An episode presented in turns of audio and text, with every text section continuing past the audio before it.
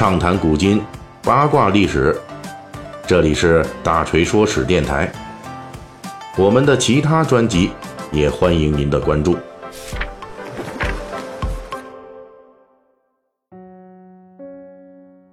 就在前几天啊，我国啊媒体就报道说，有一颗这疑似陨石的小天体划过了我国天空，坠落在我国吉林省松原地区附近。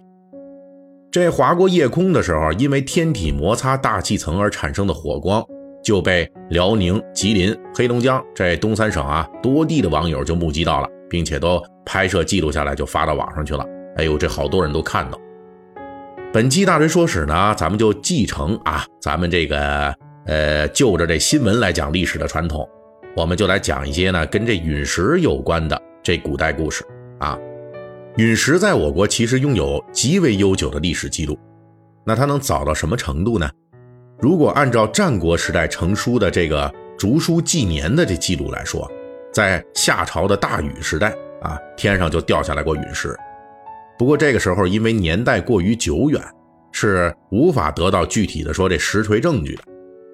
在春秋时代成书的这《春秋》中，哎，就精确记载了说两千五百年前。这有一次，这个陨石坠落事件，哎，这个好哈，这是有这个具体日期啊，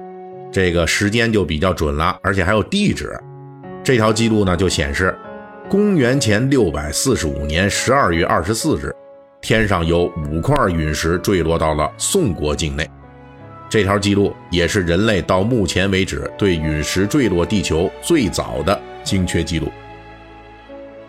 但是在早期的这个陨石坠落事件中啊。古人对陨石的记录是不一样的啊，比如上面提到说这最早的这春秋的记录，那就是说这个那次说有五块石头从天而降，但是在另外一些上古时代的记录中呢，说这天上掉下来金了，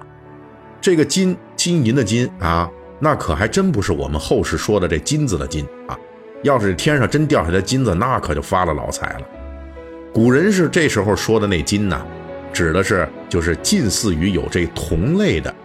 铜就是这个金属光泽的这种物质，就是基基本上就是发这种金黄颜色的啊，比如像那什么青铜啊之类的，就这样的啊。也就是说呢，在这个很早的时候，我国古人就注意到了这天上掉下来的啊，呃，就是这陨石，它其实是分类型的啊。有的时候呢，掉下来的是带着这金属光泽的陨石，有的时候呢，那掉下来的就是石头。其实我们如今所常说的这陨石啊，从质地上来说可以分为四大类，分别是石陨石、铁陨石、石铁陨石，还有这玻璃陨石。这种类似的分类呢，在我国古人那里呢，至少在两千年前就把陨石分类给分出三类来了啊。比如说，古人说这天上掉下来的陨石是石，那对应的基本就是这石陨石。那如果说这天上掉下来金了，指的呢就是铁陨石，或者说这是这个石铁陨石啊。还有一种比较少见的情况啊，说这个，比如这个中公元前三百六十四年，就是我国战国时代啊，就古人就记录了，这天上这次掉下来的是碧，哎，就是这类似于碧玉的这种青绿色的石头，很可能呢是后世我们所说的玻璃陨石。对于古人来讲，这个其实不是很好能够理解哈，这天上为什么会掉下这些东西？所以呢，相关的这封建迷信啊，就掺和进了这神话传说以后，就在这个后续上千年的岁月里边，这天降陨石啊，就成为了一种神秘事件啊，一直是持续引发历朝历代古人的各种猜想和争论。最简单的就是这古人常常穿凿附会啊，误以为这天上掉陨石就意味着。这老天爷怒了啊，所以就派陨石前来打个前站，就警告一下世人。因此，陨石坠落之后啊，可能跟着的那不是地震就是瘟疫之类的。当然，后世呢，这说站在我们这个后世这个这个科学认知的角度来说啊，其实这些呢都属于不了解天体物理的这种附会之说。但是，虽然说这个神秘，说这个很吓人哈，可是古人呢却很快就注意到了。这陨石虽然来源可疑，哎，但是可能会给他们带来一些意想不到的好处，哎，这个好处呢，那是实实在在的，这就是陨铁。在我国的这流行武侠小说中啊，这陨铁可以说是打造神兵利器的上好材料啊。在金庸先生笔下，神雕大侠杨过手中的那把玄铁重剑啊，也就是后续《倚天屠龙记》中的这个倚天剑和屠龙刀啊，可以说是吹毛断发、削铁如泥呀。这类神奇的金属材料被金庸先生称之为玄铁。在《侠客行》和《鹿鼎记》当中呢，也时有出现，令人印象特别深刻。而这种所谓的玄铁，一般被推测为是陨铁，当然也有人推测为是说是这种东西是贫铀啊。可是这贫铀那是有辐射作用，那是放射性的东西，那不知道这些大侠们是如何解决防护问题的。之所以会有人推测这玄铁就是陨铁啊。就在于这陨铁在世界范围内的这个古代历史冶炼中都占有极为重要的作用。在人类没有大规模冶铁之前，铁制武器的主要来源就是陨铁。比起地球上的铁矿石啊，这陨铁有个难以替代的优点啊。虽然说地球上的这个铁，那自然界的分布是非常广泛的，但是呢，人类历史上率先使用的这金属却是金和铜。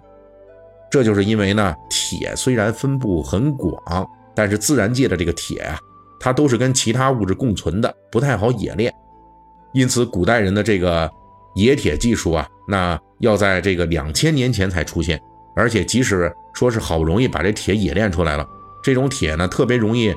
氧化生锈啊。那么，在两千年前到四千年前的人们呢，他们用什么比这个铜更坚硬的材质呢？那这就是陨铁，这类陨铁因为来自外太空，所以说它里边不仅含有铁，还含有当时古人还没法从地球的矿产中提炼出来的元素，比如说像这个金属镍啊，这就相当于是铁镍合金了。而这金属镍呢是有防锈作用的，我们如今常用的这一块钱的硬币，那就有镍的成分。也就是说，在三千年前，通过陨铁，古人就可以打造出。既有铁一般坚硬，又不会像铁那样生锈的盖世神兵。古人虽然对这陨石可能会感到恐惧啊，但是面对陨石的材料来说呢，这个可以说是非常早就意识到其价值的。按照现代网络用语来说，就是口嫌体正直啊哈，就是说这个，呃，甭管说是怎么来的，既然好用啊，咱就先用上啊。这样的观念呢，在古人那里是同时存在的。如今我们在出土的这三千年左右历史的这商周时代的兵器上，就发现了陨铁的踪迹。那时候的古人呢，将陨铁锻造成又薄又锋利的这种铁制兵器刃片啊、刀刃，装在这个青铜的兵器上面，就成为了那个时代先见的这种大杀器。比如说，一九七二年，考古人员就在我国河北发现了一件距今有三千四百年历史的商代兵器。就是铁刃铜钺，而且呢，以这个天降的这陨铁打造的这种神兵利器啊，这也不是我国古代先民的独创啊，在这个古代这个两河流域啊，也留下过陨铁打造的这种匕首，可以说正是天降的陨石啊，开启了世界范围内对于铁器使用的最早尝试。